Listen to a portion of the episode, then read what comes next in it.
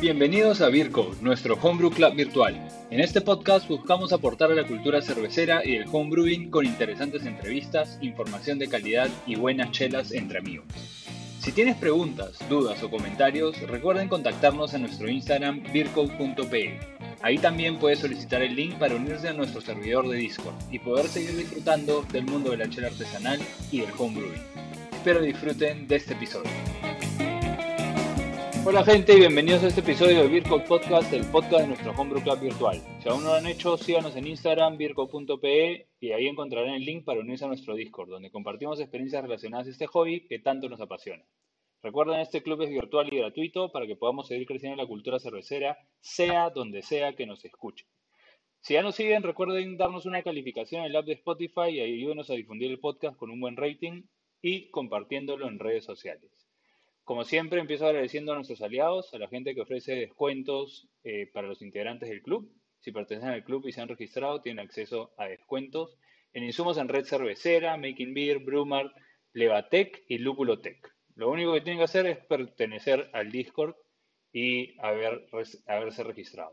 Si les gustaría ser parte de nuestros aliados, si tienen algún emprendimiento cervecero como, los que hemos mencionado, no deben contactarnos.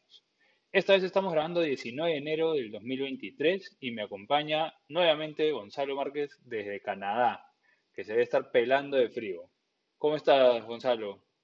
¿Qué tal, qué tal te trata la vida por allá?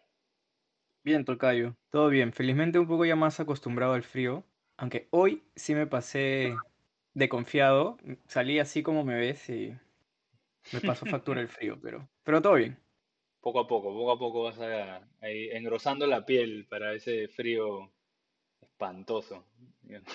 No, sé cómo aguantas. Bueno.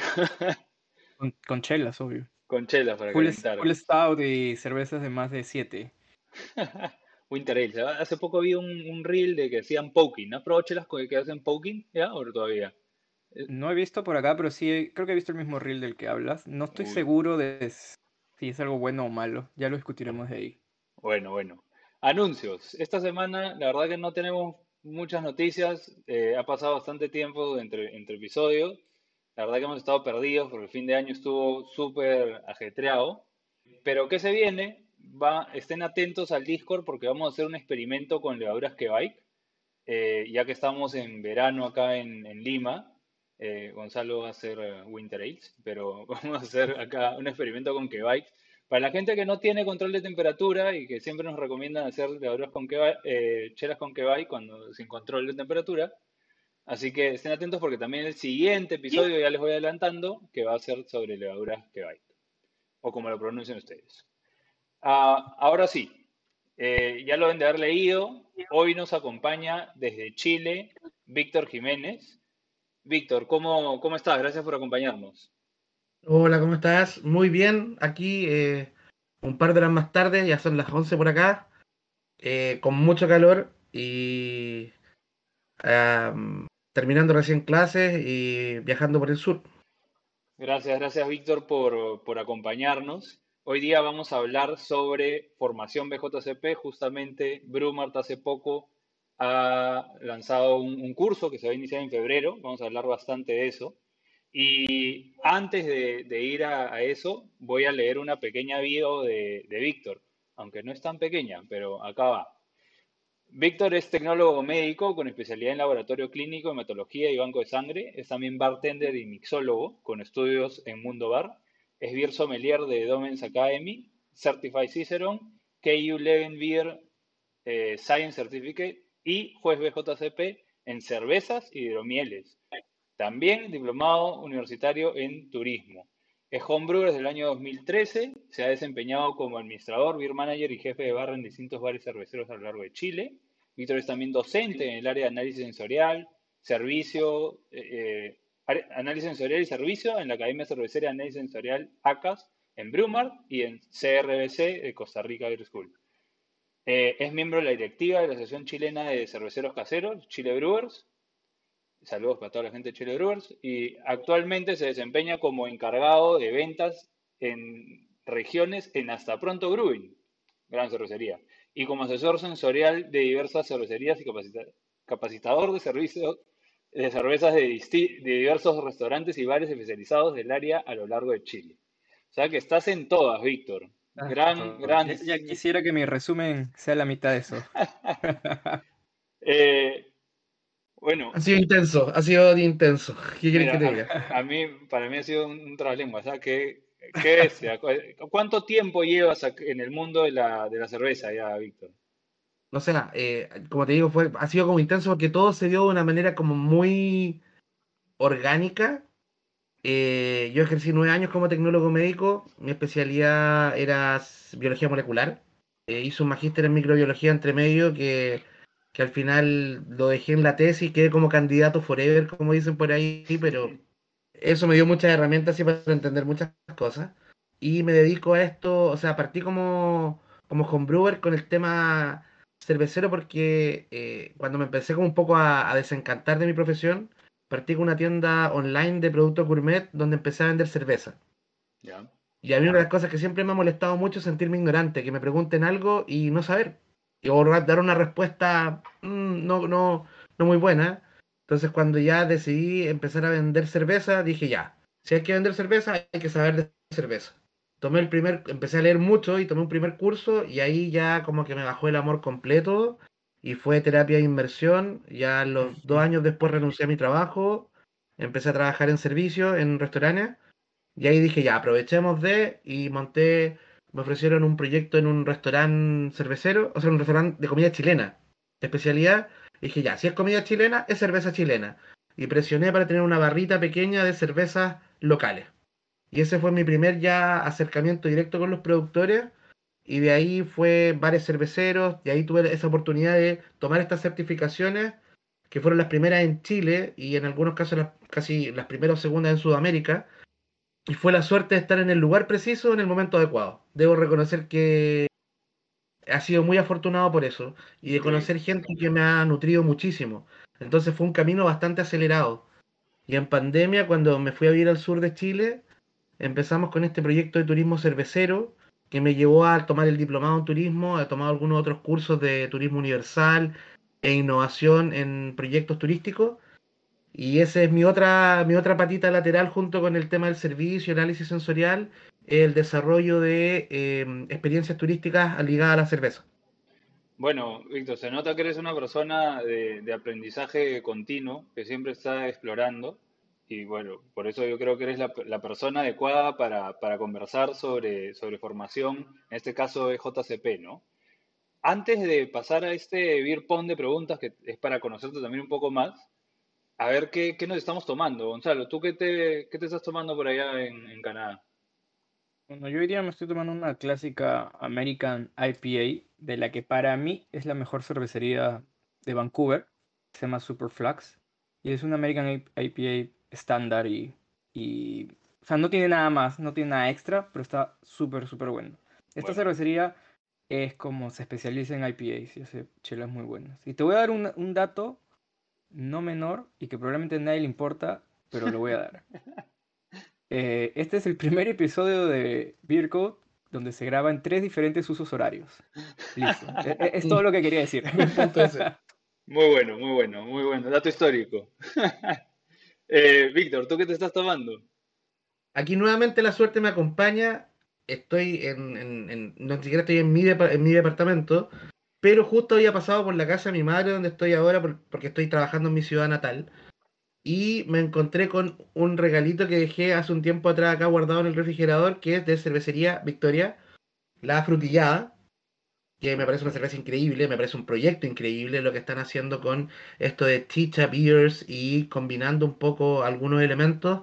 La cerveza, ¿Qué, una maravilla en aroma.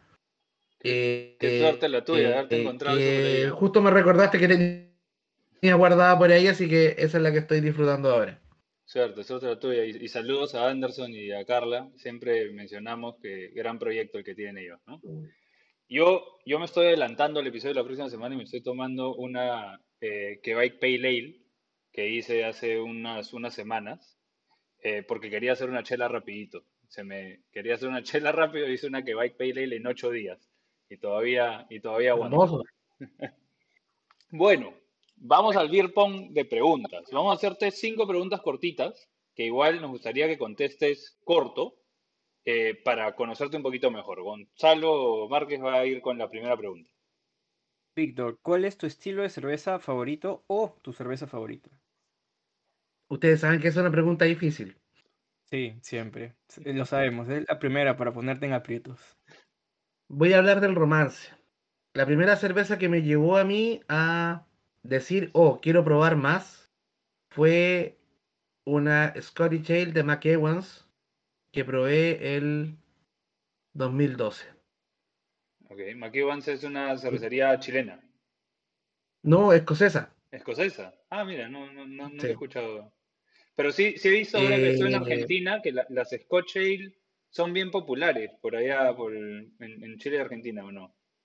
Es que, ah, por lo menos en Chile, como el paladar es medio dulce, ah. son cervezas, las ambarinas por lo general entran bastante en este público. Yo me estaba recién acostumbrando, había probado algunas belgas que encontraba interesantes, pero esa para mí fue como ligera, estaba muy, la maltosidad muy rica, y, más encima el contexto, compré la pinta, entonces fue mm, todo, todo estaba, eh, fue esos días perfectos donde encuentras el momento y fue, wow, debo volver a esta tienda que conocí como el primer emporio cervecero que había en Santiago de Chile. Y empecé regularmente cada dos semanas a comprar una conocida y tres por conocer. Y así empecé con este, empezó esta bola de nieve. Entonces para mí como el inicio de esta bola de nieve fue esa McEwan's eh, Scottish. Buenísimo. Y ahora, tu lúpulo favorito, o ya sea cuando, no sé qué tanto estés haciendo chela ahora como homebrewer, pero o cuando tomas, cuando catas cerveza, tu lúpulo favorito. Mi lúpulo favorito, este último tiempo que le agarré mucho cariño y no lo encuentro mucho, eso me da mucha pena, es el Loral. Ah, acá ya está llegando, mucha gente lo está usando. Me gusta ese perfil que tiene floral, cítrico. He probado un par de, por ejemplo, estuvimos haciendo unas blonde ale en un local que trabajé, que hicimos la receta con Loral, que nos gustó muchísimo cómo quedó.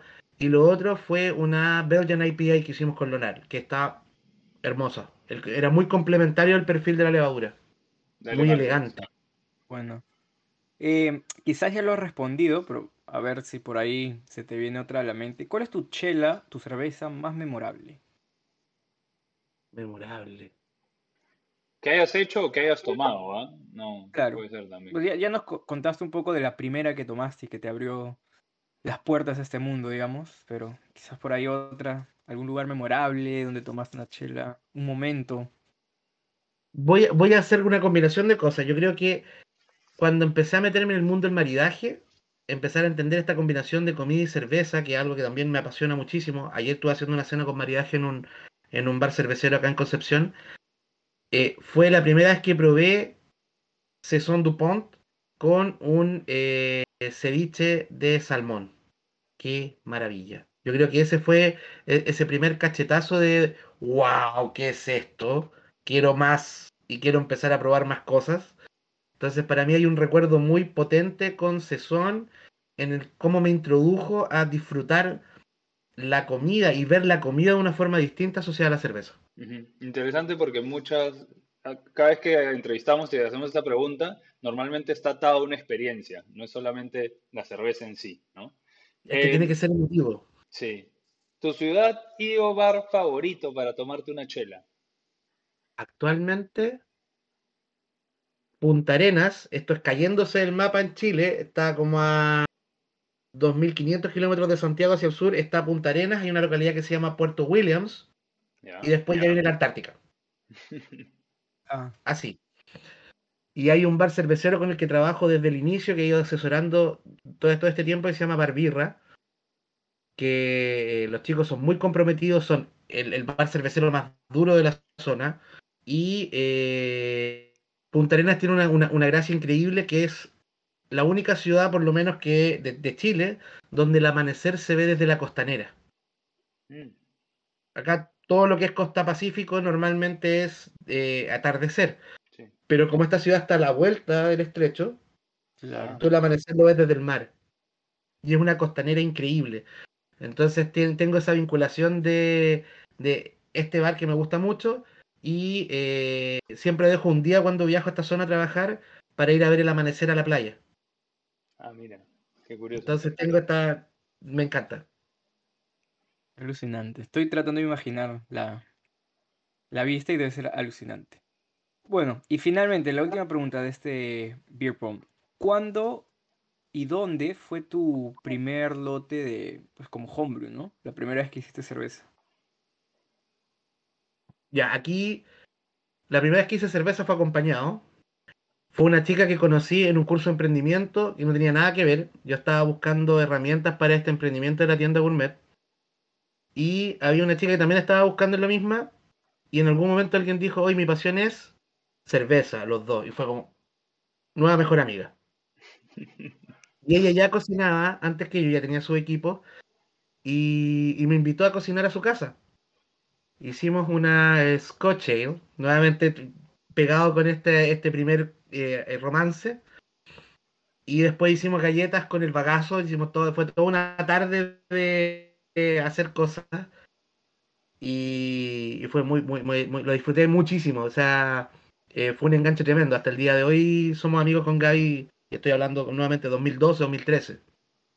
Wow, entonces tú... Me, me, recuerdo, o sea, no solo la, primera chela que, te introdujo al mundo craft, sino también la primera chela que hiciste fue, fue un Scotch. Qué, qué interesante.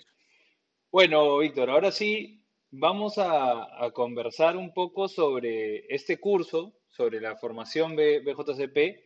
Eh, ya leímos tu bio y tú tienes eh, varias certificaciones, Hace poco también hablamos con José Alberto Castro sobre el programa Cicerón, pero tú también eres Beer Sommelier de Domens Academy, KU Leuven Beer Science Certificate, ¿no? Em, hablemos un poco primero, como para introducir el tema, de los diferentes certificados y, o sea, bien, bien resumido, ¿no? ¿Cuáles son las diferencias entre, entre cada uno, ¿no? Lo, principal. O sea, ¿qué diferencia a, Cicerón de BJCP, de Beer Sommelier de Domens Academy? Que creo que son los tres principales, no sé si estarás de acuerdo. Los tres más populares. Ahora, va a depender un poco del, foco de atención, porque por ejemplo, eh, tanto Cicerón como eh, Domens se enfocan principalmente en el servicio. Como sommelier, entendiéndolo desde esa perspectiva. Ahora, hay otras certificaciones como lo son, por ejemplo, el IBD, que es el Institute of Brewing and Distilling en eh, Inglaterra, que está haciendo un certificado en producción de cerveza, que va mucho más enfocado en proceso productivo. ¿ya? Entonces, para el, que quiere em, empezar a, tomar el camino de, la producción, quizás sea mucho más útil apuntar a una certificación como esa, que ahora ya está en español, tiene ahora un, un teaching partner que es Ricardo Solís, por ejemplo, en Chile, que está haciendo algunos cursos en español para guiar la, examinación de, este, de esta certificación. Em, pero tanto Domens como eh, Cicerón están mucho más enfocados en el servicio, ¿ya? Ahora, en mi experiencia, ¿cuál es la diferencia entre eh, Cicerón y Domens? Después voy a tomar el BJCP porque es un poquito más lateral. Principalmente el Cicerón es una certificación donde la parte formativa penosamente está muy concentrada en el hemisferio norte. Entonces la posibilidad de tener cursos desde Cicerón en hemisferio sur ha sido muy poca, ¿ya? Eh, por lo general hay algunos entrenadores independientes, por ejemplo, el caso mío, donde llevo cursos de preparación para las dos certificaciones, pero independiente de Cicerón. Ya, donde los preparo principalmente en la parte teórica y he hecho algunos talleres de preparación práctica. Por ejemplo, hicimos un par de estos talleres junto a Diego Van der Sar, eh, Diego Castro de Argentina. Hicimos un taller acá en Chile el año pasado, en conjunto. Ahora, el Cicerón, por lo, por, principalmente es un examen. ¿ya? No hay un, tema formativo como lo comentábamos anteriormente, sino una examinación. Ahora, ¿qué me gusta de Cicerón? Es que una examinación que tiene un nivel de exigencia no menor. Ahora, esto va a depender del nivel. El nivel anfitrión, que son 60 preguntas online, media hora, es eh, una certificación básica, anfitrión de cerveza o Certified Beer Server, ya que para mi gusto y me ha funcionado muy bien, por ejemplo, con eh, bares. Hemos trabajado con varias acá en Chile donde hemos preparado que todo el personal del bar tenga al menos el anfitrión de cerveza. Y eso ya pone una vara y pone un, nivel donde tú dices, ya, ahora todo mi staff por lo menos tiene un cierto nivel de conocimiento y puede ofrecer y trabajar con el cliente desde esa perspectiva y también ayudar a educarlo, ¿ya? Ahora, el segundo nivel es como seis pasos más arriba. Entonces Claro, eso es también hace que, que también la preparación sea más intensiva. Muchas veces se recomienda ya tener algunos, un par de años en la industria para tener la experiencia y ya la integración del conocimiento para que esta certificación, eh, el examen sea más aprobable. Ahora, tiene una tasa de reprobación un poco alta y yo creo que se debe principalmente a esa diferencia, ya que el puntaje también de aprobación es de 80 sobre 100. Ok. Entonces, no es que si estamos comparando, o sea, no, no queremos comparar pensando que uno es mejor que el otro, sino que eh, sirven Diferentes aplicaciones.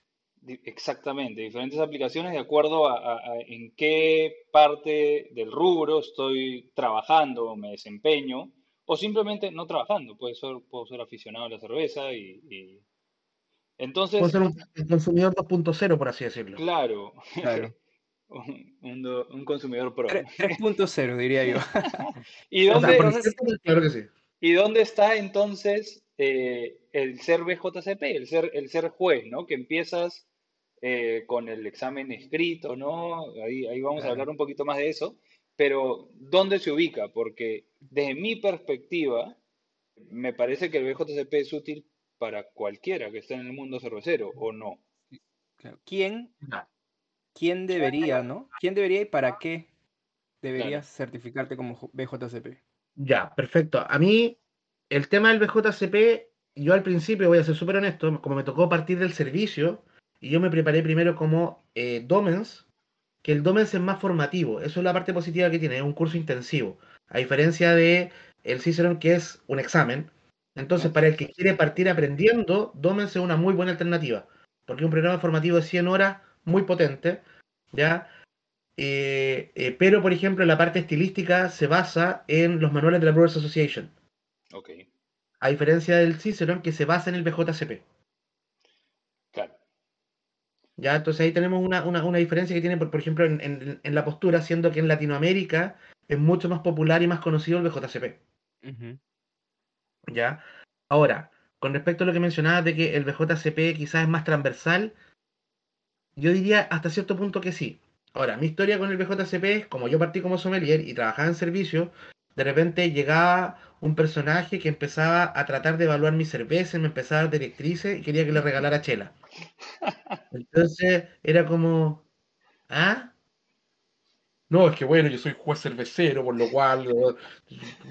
Te sale bien, ¿ah? Todos hablan así. Así, claro. Es que es una otra cuestión que uno lo escucha tanto que ya se te pega un poco. Y, y uno lo queda mirando es como, hermano, nadie te preguntó, la chela se Claro. Así Claro. funciona. Ya, si te pregunto y tú me respondes, bacán, te lo agradezco, pero no es el tema. Entonces aparecía ese que nosotros nos burlábamos un poco el BJ, no sé. El BJ. Y, Un poco como entonces los foodies que, que hoy en día, ¿no? Tal cual. Entonces, ¿qué pasó? Que cuando a mí me preguntaron, de hecho esta pregunta me la hizo eh, uno de mis compañeros del Domens en esa época, que fue Andrés González Cuadra, otro jue- otro, ahora un colega, hemos hecho clases juntos, y me decía, ya, y ahora el paso lógico es hacer el BJCP, me decía, y yo así como, ni cagando, porque no quiero convertirme en eso que me carga, así que... Entonces, yo al principio fui súper reacio al tema del BJCP, luego empecé a hacer clases en ACAS, y eh, Fabián me fue convenciendo, Fabián Lara de, ACAS me fue convenciendo ahora, ya prepárate, o sea, ya que estás haciendo todo este tema sensorial, prepárate para el examen. Ahora mira, y él me decía, míralo como una herramienta, ya entendiendo que esto te va a dar estructura, te va a dar un montón de cosas, y aparte que vas a poder viajar, vas a poder conocer otra realidad, me empezó a hacer sentido, ¿ya? Entonces, como una herramienta y entendiéndolo desde esa perspectiva, es útil. Claro. Es súper útil porque también a mí, por ejemplo, como sommelier, me permitía también hacer una retroalimentación efectiva a ese cervecero que me despachaba cerveza y que de repente la cerveza no estaba óptima y era como flaco, ¿sabes qué? No puedo recibir tu cerveza porque, detalle, detalle, detalle. Entonces, trabajemos en esto. es dar estructura, ¿no? Es, eh, y es hacer un poco también lo subjetivo, un poquito más objetivo. Eh, 100%. desde el punto de vista de, de, de homebrewer, también te ayuda mucho a, sistematizar un poco lo que, lo que buscas en tu cerveza, ¿no? Entonces, sí, tiene muchas, tiene muchas aplicaciones. Eh, hay de todo, ¿no? Hay, jueces, todos conocemos jueces y jueces, ¿no? Pero interesante tu, perspectiva, cómo, cómo fuiste, ¿no? De, sommelier a, juez de JCP y, y, quizás de la nomenclatura, ¿no? Porque todo, todo el resto de certificaciones no tiene juez. En, Claro. Es como... Sí. Bueno, bueno. Eh, cerremos esta primera parte hablando un poquito de los, de los rangos de BJCP, porque Cicerón también tiene rangos, ¿no? Eh, y el BJCP también, y hay diferentes exámenes para, para, obtenerlos, ¿no? En la segunda parte vamos a hablar ya en detalle del curso y de cómo prepararnos para, para el examen, pero ¿cuáles son los rangos y por qué existen estos rangos? Ya, ahora, hablando un poquito del Cicerón para hacer la, cierre por ese lado, hay cuatro rangos, antes eran tres, pero colocaron un intermedio, que es el server o anfitrión, el Certified Cicerón, en el cual yo te, tú te puedes ya llamar Cicerón. Antes de eso, nada, que vendría a ser, en términos de conocimiento, un equivalente al sommelier. Ok. Después viene el Advance, que la certificación, o sea, el examen para poder aprobar ese es ya no es tanto escrito, sino es más presentaciones, y es un día completo de presentaciones y análisis sensorial. Y después viene el máster, que son dos días de exámenes. Que yo encuentro que es una brutalidad, o sea, hay que tener o mucho tiempo libre o una cabeza de este tamaño, no sé. Eh, y esos son los eh, cuatro niveles. Ahora, en el BJCP tenemos los rangos que van desde el que dio el examen, ¿ya? Y em, dio el examen online, lo aprobó, lo cual te permite, te, permite dar acceso a poder dar el examen eh, presencial, que es el tasting, donde se evalúan seis cervezas, frente a un proctor que va a evaluar lo mismo que tú sin conocer las cervezas, y ahí se van a cotejar algunos puntos que son em, el tema sensorial, cómo andas con respecto al resto de, los participantes, cómo andas con respecto a los puntajes de los proctor, eh, qué tan completa es tu declaración, qué tan consistente es, Todo eso va a generar un puntaje. Ya, normalmente, como está una, una eh, agrupación que es sin fines de lucro, los mismos jueces de mayor rango, ahí vamos a hablar un poquito de eso, se, eh, son voluntarios para evaluar. Y más encima, como no hay tantos jueces que dominan el español, muchas veces esa examinación es lenta, entonces se puede demorar seis meses hasta un año en recibir los resultados. Y en ese momento tú lo que eh, tienes un rango como especial que es el ranking pending. Que tú eres juez, pero tienes rango pendiente. Puedes evaluar, te pueden invitar, pero en ese momento estás como en una nebulosa. ¿Ya? Ahora, luego de esto, cuando tú apruebas el examen, automáticamente, si, y no tienes ningún puntaje ni por participación en copas como juez o como steward o organización, que ganas puntaje por los dos lados, ¿ya? eres eh, recognized, reconocido. ¿Ya? Ahora, si tú en tu examen em, práctico obtuviste un puntaje eh, superior a 70 eh, puntos, entre 70 y 79 puntos, ya, y tú acumulas 2.5 puntos de juga y 2.5 puntos de no juga, que puede ser organización, steward, colaboración, etcétera, ya optas al rango Certified. Claro. Ya, o certificado. Ahora, si tú quieres subir al siguiente nivel, ya, una, si tuviste eh, un sensorial increíble, una, definición muy buena y tuviste sobre 80 puntos, al acumular más de 20 puntos entre juzga y em, organización, puedes optar a dar un examen adicional, que es un examen teórico bastante completo en la parte productiva, que eh, te permite dar el rango de National. ¿Ya? Si no, por ejemplo, en mi caso, yo tengo los puntos para el National, pero no tengo el, puntaje de tasting para el National. Entonces yo ahora estoy eh, dando los exámenes, quiero ojalá el próximo año nuevamente dar examen para poder subir mi puntaje, para poder optar al, rango National actualmente. ¿Ya? Y eh, este rango National te permite, por un lado, ser proctor en exámenes, organizar y administrar exámenes, hay veces que cuando no hay suficientes national en un país o no hay national, permiten a gente de rango certified hacer eso. Por ejemplo, a mí me ha tocado administrar cuatro veces exámenes en Chile y me ha tocado también administrar en hidromieles eh, tres o cuatro veces. Bueno, eso es lo que, lo que pasa acá, ¿no? Acá no, en, en Perú todavía no tenemos ningún national. Teníamos una Mm. juez nacional, pero se, fue, no era tan national. no era tan nacional porque era estadounidense y, y se fue. Este, pero, pero eso es lo que a, a nosotros nos falta, ¿no? O sea, eso, eso es lo que te quería preguntar. Justamente necesitas ser eh, national para después capacitarte como proctor, para que puedas, para que podamos tener más exámenes más seguido, por ejemplo, porque Exactamente, no tener que depender de que venga alguien de afuera, por ejemplo, claro. a que hace mucho, que complejiza y encarece el proceso. Bueno, eso, y, y, y faltó máster, ¿no? ¿Cómo Sí, haces para no, ser máster BJCP? El máster ya tiene que ver con puntos de, de, de desarrollo de actividades como em, National, que es organización de copas, tiene que ver con la organización de exámenes, la evaluación de exámenes, ser un grader, ya un evaluador. Eh, eso va generando puntos de máster, ¿ya? Y eso te lleva a la acumulación de eh, sobre 100 puntos, ya gana el rango de máster. Acá, por ejemplo, en Conosur tenemos máster en Argentina. Eh, por ejemplo, James Foster, que ahora está a cargo de todo lo que es eh, Conosur del, como representante del BJCP. Ajá. Eh, creo que Tomás Pupo en, en Brasil. Eh, no sé si me falta alguien más, no, no ando tan, tan iluminado Bueno, intelectualmente. lo revisamos, lo revisamos en la pausa para, para darle la información a la gente. Ya. Foster vino acá también, él fue el que dio el, el, el ¿Perdón, que el Procter en- el año pasado acá en la Inca Beer Cup, creo.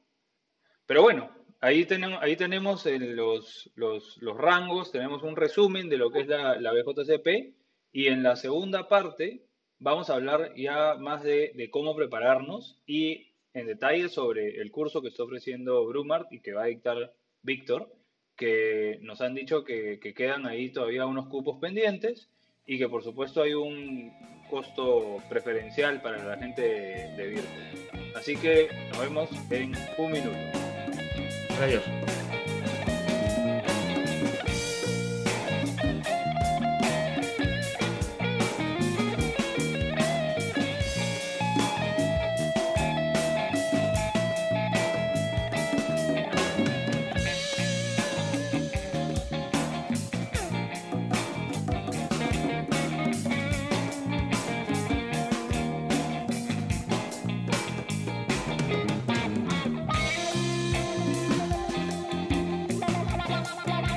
Estamos de vuelta, gente, y ahora vamos a conversar sobre los temas a tratar para formarse como juez BJCP.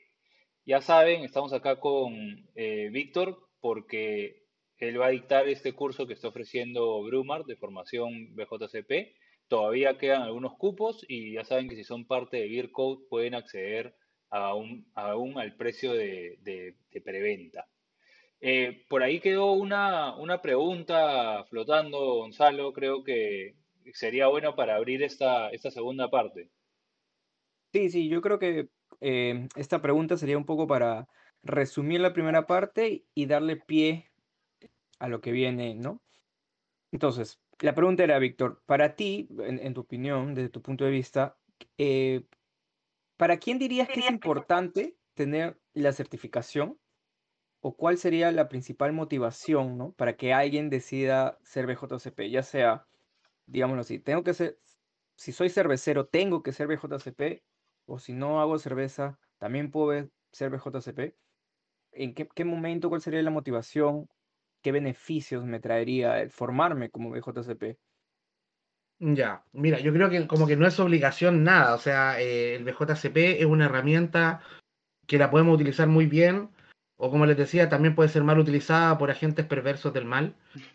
Y, y lo que sí nos genera, que a mí lo que, lo que me gusta, y esto puede ser para eh, sommeliers, por ejemplo, que fue mi caso y que yo al principio lo negué y lo rechacé y después lo abracé y ahora estoy en esto, ya como productores que lo bueno que tiene es que está muy bien estructurada, ya nos obliga a una hacer eh, trabajo sensorial, ya nos obliga a, a hacer una muy buena descripción, utilizar un lenguaje común que nos permita entendernos con productores de otros países, teniendo términos comunes que eso afecta mucho. A mí me ha tocado estar con gente de México hasta Chile y cada uno tienen su propio lenguaje, pero cuando hablamos de cerveza, y con todos con esta formación común, nos podemos entender sin mucho problema en una mesa, ¿ya? Entonces, eh, nos permite también eh, entender cómo funcionan los estilos, cómo funcionan las escuelas cerveceras, cuáles son los ingredientes estructurales base, y él también participar en copas cerveceras nos permite abrir, abrir el abanico, eh, nos permite viajar a otros países, conocer otras, otras culturas, otras realidades, ¿ya? Y eso también nos permite ir obligándonos a salir de nuestra zona de confort y decir, oye, la verdad yo soy full escuela americana, pero tuve que ir a una copa y me colocaron en la mesa de la escuela, de la escuela belga y de cerveza belga y, y debo evaluarla. Y me puedo topar con este nuevo mundo que me puede no gustar, me puede gustar, puedo tomar ideas de ahí, ¿ya? Entonces, para mí es una herramienta que bien utilizada me puede abrir bastantes puertas, no solo mentales, sino también sociales y también culturales. Entonces creo que por ese lado eh, es una excelente herramienta. Ya, y eso para que vean que me desdigo de lo que dije hace 5 o 6 años atrás, donde yo decía, no, el BJ no sé. ¿Ya? Y para los que quieren preparar el Cicerón, como la parte de estilos de la certificación es BJCP, eso incluye también la parte de producción, que el, el, BJCP exige un poco de conocimiento de eso, nos ayuda, para los que quieran preparar el Cicerón, te ayuda a preparar esta parte de la certificación y luego ya te pone a estudiar lo que corresponde a la parte de servicio, mantención de línea y eh, la parte de maridaje. Buenísimo, buenísimo.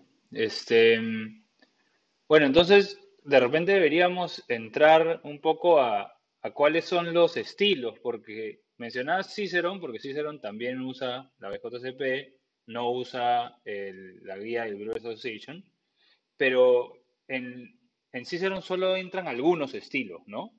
¿Es igual en BJCP o, en, el examen de BJCP entran todos los estilos de la guía? Ya, esa es una buena pregunta. Ya, en general, en lo que es BJCP, en el examen entran los estilos básicos, como uno podría decir, de. Mm, en ese sentido, eh, no entran los estilos de especialidad. No entran las fruit beers, las mixed style, las wood age. Entran los estilos. Hasta Monastic Ales, que es ahora en la 2021. Exactamente. Claro, y después ya vienen las, historical beers. ¿Eso entra, las, las cervezas históricas? No. No. Entonces tenemos hasta el 26, ¿ya? Y em, bueno, entendiendo esto, esto, esta parte, y va a, va a sonar un poco alcohólico lo que voy a decir, una de las formas de eh, preparar esto es eventualmente probando. Si, eh, eh, Probar todo lo que puedas. Si estamos aquí en eso, es por eso. O sea, si nos gusta y, no, y más encima este es un rubro sacrificado, hay que decirlo. tiene que tener algún lado bonito y el lado bonito es precisamente probar mucha cerveza y compartirla. Entonces, el, empezar a exponerse a estilos que quizá uno no conozca, si tiene uno la oportunidad de viajar y encontrar algún estilo que no encuentro en Perú, por ejemplo, eh, aprovecharlo 100%. Y, y buscar los que son... que viene viajando y puede, puede traerme alguna, algún estilo que yo no conozca, aprovechar. Buscar los que son ejemplos del estilo también, ¿no? Sí, 100% que muchas veces no llegan y aprovechas pues de cuando viajas o cuando vienes afuera que te los traigan, que a mí, o sea, Gonzalo y yo eh, y otra gente del club en un momento nos estuvimos preparando para dar el examen, pero creo que fue más una excusa para tomar. y... Puede ser. pero, es, pero es bonito, es bonito, o sea, una vez que ya eres alguien que, que te gusta la cerveza, ya sea porque te gusta tomar cerveza o en mi caso que me gusta hacer cerveza, empezar a, tomarlo con más conciencia, ¿no? Con, una, con una mente un poquito más analítica, ¿no? Y, y, ya después de eso, pues pasemos a la parte de las preguntas, que es lo que la gente le teme, ¿no? Porque esa parte analítica también es, ya, esta cerveza tiene tal color y está en tal rango, esta cerveza tiene tal amargor y está en tal rango, ¿no? Eh, y eso es lo que te preguntan en el examen, ¿no?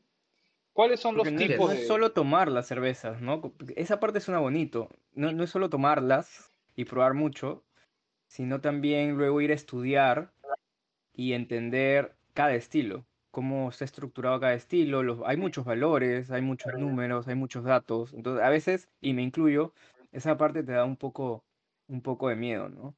Sobre todo ya, ya hablaremos de eso, de la parte, eh, el examen de cata. Siempre, siempre lo he dicho, esta debe ser la quinta vez que lo repito, que mi, mi pesadilla es que me pongan una porter y un stout a ciegas y me digan, tienes que diferenciarlas.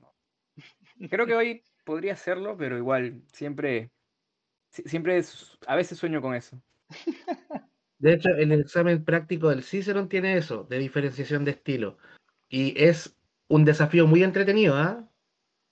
Créanme que cuando uno empieza a entender la parte más teórica y luego empieza a aplicarlo en un ejercicio, por ejemplo, poniendo una al lado de la otra, poniendo una German Pills, una Munich Helles, una International Lager y una mm, American Lager, que son pasitos de diferencia, y uno cuando ya es capaz de diferenciar eso es como, perfecto, ya estoy entendiendo cómo funciona esto. ¿Ya? Ahora, con respecto a una anécdota así chiquitita, chiquitita, chiquitita, porque me has hecho acordar. Justo ayer salí de clases, nos fuimos a tomar una cerveza a un bar que estaba cerca y mi compañero pide una, en la pizarra sea Dark Lager. Pedimos la Dark Lager. La empiezo a tomar y me dice, ¿qué, ¿pero cuál es?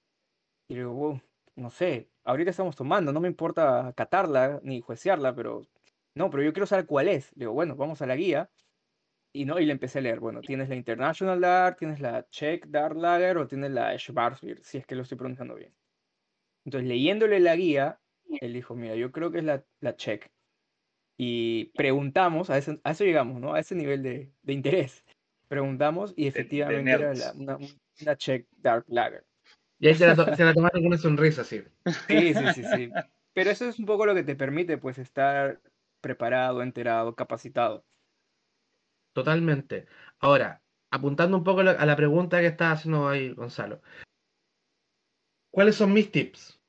Ahora, con respecto al tema de eh, los rangos, que yo creo que es la parte que más uno le asusta, es como, ¿cómo me voy a aprender los rangos de cerca de 70 a 90 estilos? En general, la mayoría de los estilos tienen rangos similares.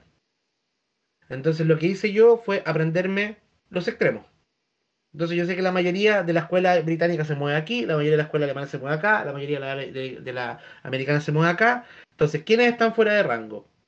Y esos los que les pongo eh, más énfasis. ¿Ya? Ahora, yo reconozco que después de estar 5 años, 6 años haciendo clases y repitiendo lo mismo, ya hay rangos que tengo grabados en la cabeza así, no, los pienso y ya los escupo nomás, porque ya no están incorporados.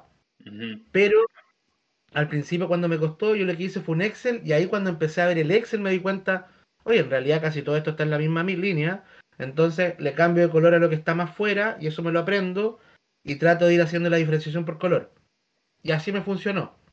Ya también eh, que yo lo uso mucho el tema del descarte, como cuando uno dice esto sí, esto no, esto sí, pum. Claro. Ahora. Porque, porque el, examen, pues es, es eh, creo que no lo hemos mencionado, pero es de verdadero falso y de opción múltiple.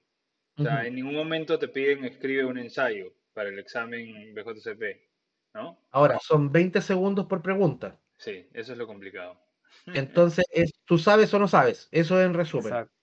Si lo sabes bien, 20 segundos te sobran, pero... Claro, entonces lo que yo también recomiendo para tratar de poder responder la mayor cantidad de preguntas, porque en el momento que te atoraste con una pregunta y no avanzas, vas perdiendo la capacidad. Entonces, lo que tú tienes seguro lo respondes, lo que no lo pasas.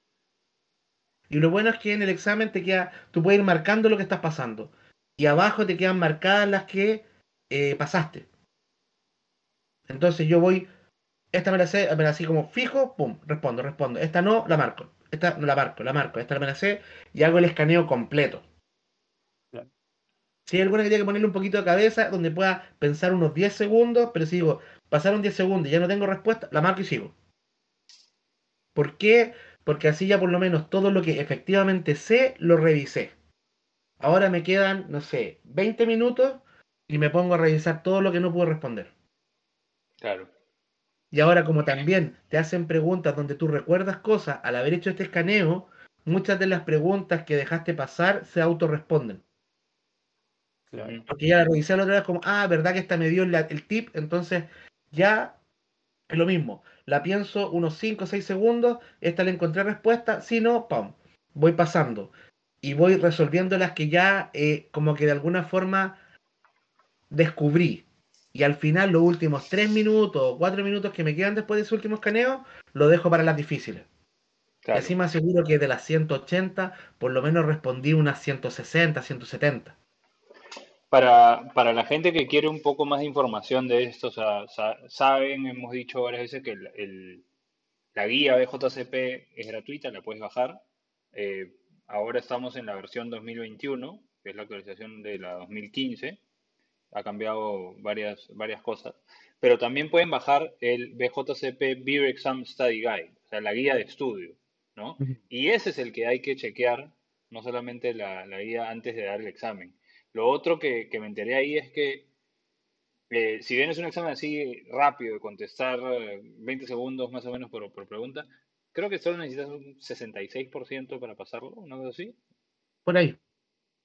Claro, entonces hay un, hay un porcentaje de, de descarte, como decías, ¿no? No quiero decir adivinar, pero es de descarte, porque dentro de eso tienes que saber esto definitivamente no, esto definitivamente no, y te vas por, por la, respuesta más obvia, ¿no?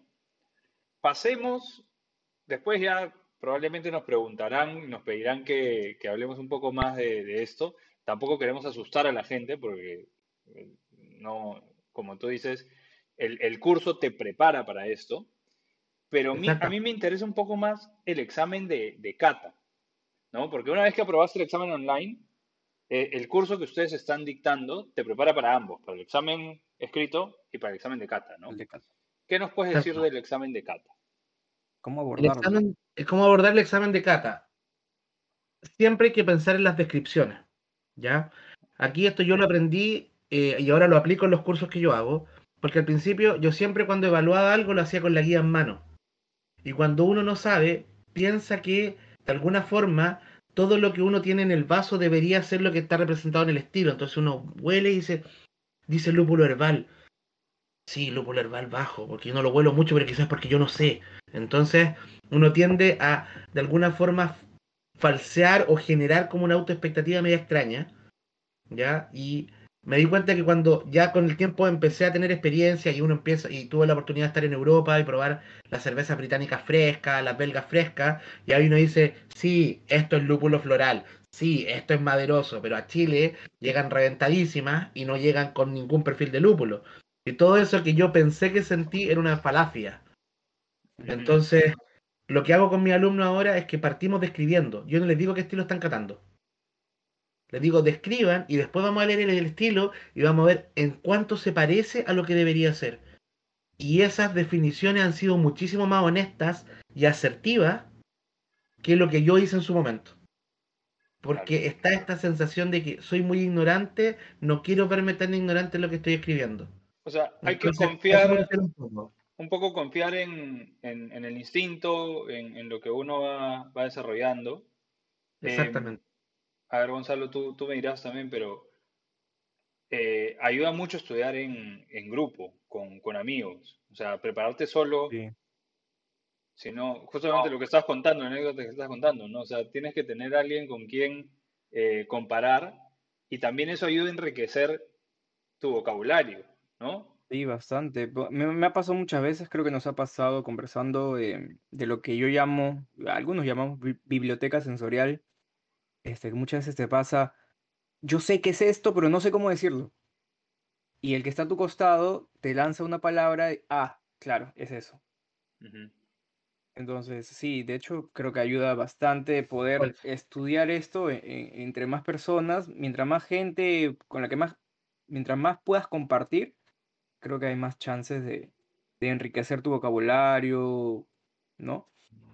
Y aparte que eh, en el término de la cantidad de consumo, si uno está Mm, solo, me tomo la botella entera, ya cuando llegue la segunda y cuando llegue la tercera ya no estoy en Ya condiciones no, de última. ya no estoy catando, ya, ya estoy en, o- Entonces en otro tema. no funciona. Bueno, eh, a ver, una, una pregunta más. ¿Qué, qué debemos de evitar, tanto en el teórico como en el práctico? ¿Qué no deberíamos de hacer? ¿Cómo no deberíamos de abordar el examen o prepararnos para el examen? ¿O dándolo, qué, qué deberíamos evitar? Ya, para mí esto es una percepción súper personal. con respecto al escrito, porque esto no me lo habían preguntado desde el escrito, no mucho por ese lado. Para mí el escrito es, primero, dejar el celular en modo avión. No necesito interrupciones. Apagar la televisión. Si te relaja tener una música bajita de fondo, ponlo. ¿Ya? Y un día que tú te sientas anímicamente bien para hacerlo, hazlo. Que no sea una cuestión media forzada. ¿Por qué? Porque si estás un poco estresado, eso te va a jugar en contra. Hoy día estoy en un ánimo zen, perfecto tengo la cuestión, voy a activarlo, voy a dejar el celular en modo avión, me voy a preparar un café, un té, un jugo, una limonada y me voy a poner a trabajar.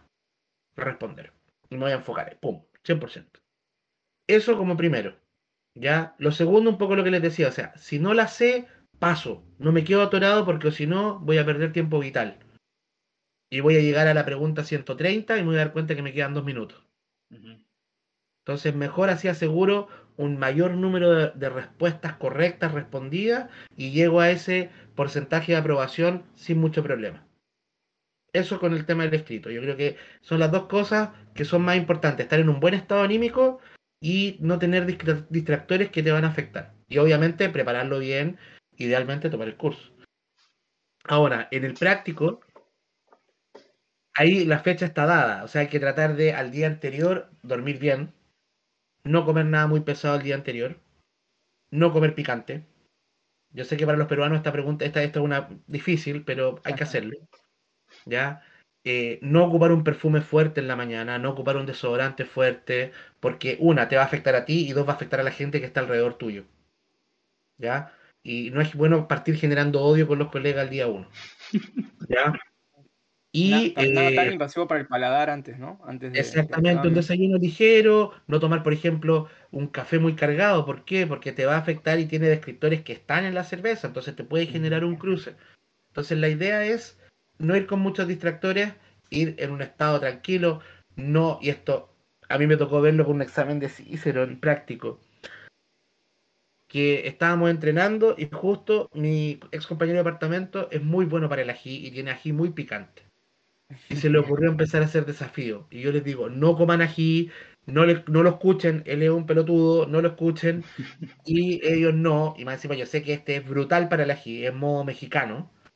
Entonces se le ocurrió probarlo todo el día siguiente con la lengua quemada y le fue pésimo. Claro. Entonces digo que efectivamente no es una buena idea. ¿Ya? Mm.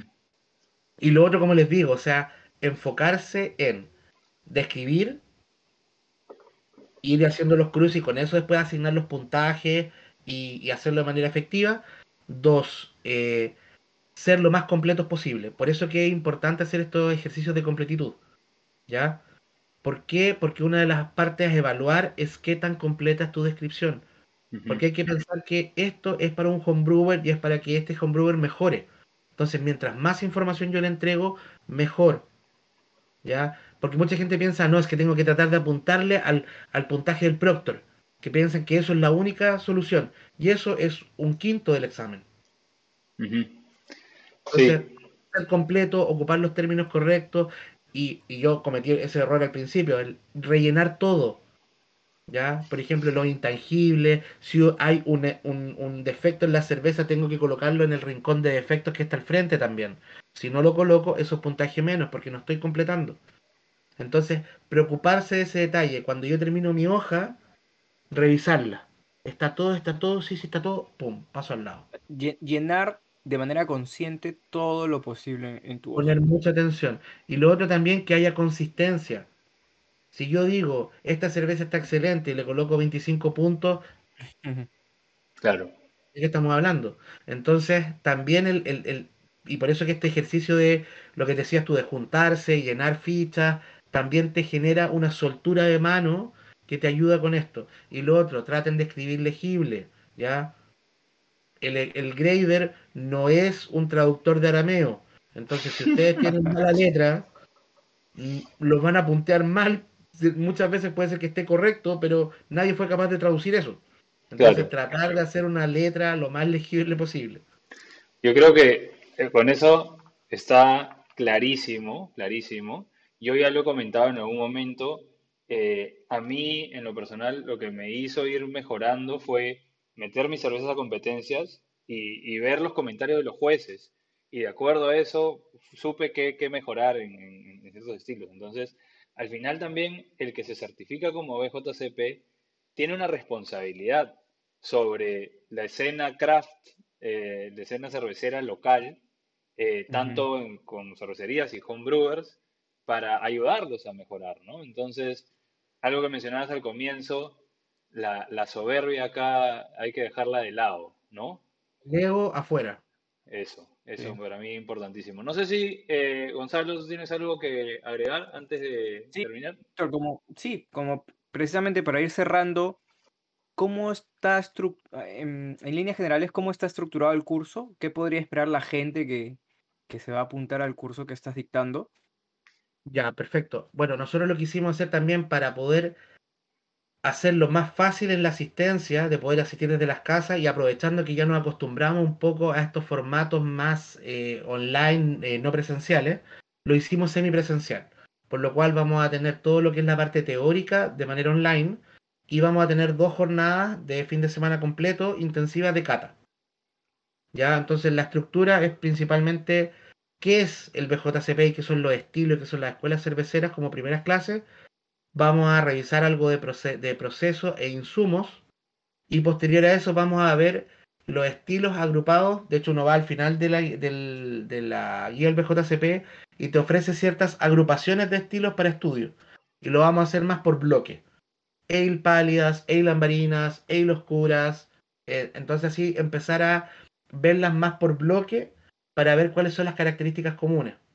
¿Ya? Donde tengo un poco lo que les decía, estas estadísticas comunes y veo qué es lo que sale un poco de rango o qué características tiene. Y eh, vamos a hacer la revisión completa de estilo clásico, pero también para que también haya una visión de lo que no es tan común, vamos a tener una revisión de sour beers y una revisión de cervezas experimentales. Bacán, bacán. Entonces eso va, a ayudar a estructurar bastante a la, gente que quiere hacerlo. No sé si tienes algo más que agregar, Víctor, algo que se haya quedado ahí colgando, de repente algo que no mencionamos antes de, cerrar. No creo. Ahora, eh, lo que ustedes mencionaban que era importante el tema de la responsabilidad, eh, de hecho un poco nosotros lo conversamos con Silvio en su momento, el por qué planteamos este curso es precisamente porque tal como mencionaban ustedes, hubo jueces que existían en la escena que desaparecieron, que se fueron a sus países, eh, que aparecieron proyectos que lo hizo y lo hicieron salir. Eh, los jueces locales son muy pocos, ¿ya? Y a mí una de las cosas que me gusta sí es que en Perú eh, están siempre gestionando competencias, por ejemplo, ustedes que son relativamente nuevos, pero están haciendo un trabajo súper continuo todo el año, y al final está, hay muchas instancias donde eh, futuros jueces tienen la oportunidad de estar mejorando y puliéndose, pero no hay jueces, entonces, y el tener que salir también implica un costo alto, eh, el, no tener instancias de estudio también, entonces creo que es súper importante el hacerse cargo de los problemas. Si uno dice, oh, faltan jueces en Perú, hagamos algo al respecto. Tal cual, tal cual, completamente de acuerdo. O sea, em, hay que ayudar a, crecer la, la, escena local. No simplemente quejarse de lo que no hacemos o de lo que no tenemos, sino efectivamente hacer algo al respecto. Muchas gracias, Víctor, por, tu tiempo. Muchas gracias por, ilustrarnos y darnos este, este resumen de lo que es la, la BJCP, de lo que es el examen y de lo que sería eh, el, curso, ¿no? Y ahí Silvia nos ha contado que todavía quedan algunos cupos eh, y si son parte de Beer Code ya saben que tienen todavía el, el precio de preventa. Así que para todos los hombres que nos escuchan, esperamos que esta conversación con Víctor Jiménez eh, sobre formación de un juez de JCP los anime a, formarse, eh, los anime a, inscribirse a este, a este curso y si les sirve y les ha parecido entretenido, por favor compartan nuestro podcast en redes sociales, es muy fácil, lo pueden hacer directamente desde Spotify en su celular.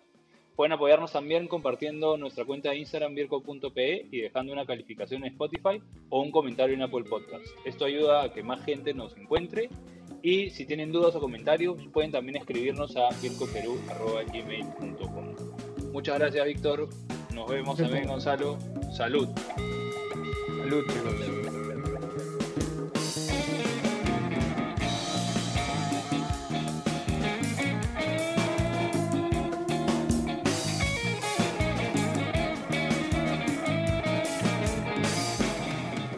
La música que escuchas es La Bicicleta de Alan, grupo peruano a quienes puedes encontrar en Spotify. Si disfrutaste de este episodio, no dudes en compartirlo y mandarnos tus comentarios. Si también eres homebrewer, anímate a participar de nuestro club. Es completamente gratuito. Solo necesitas contactarnos a través de nuestro Instagram vircode.pe o nuestro correo vircodeperú.gmail.com y te enviaremos el link para unirte a nuestro servidor de Discord. Nos vemos en un próximo episodio. Muchas gracias por escucharnos y salud.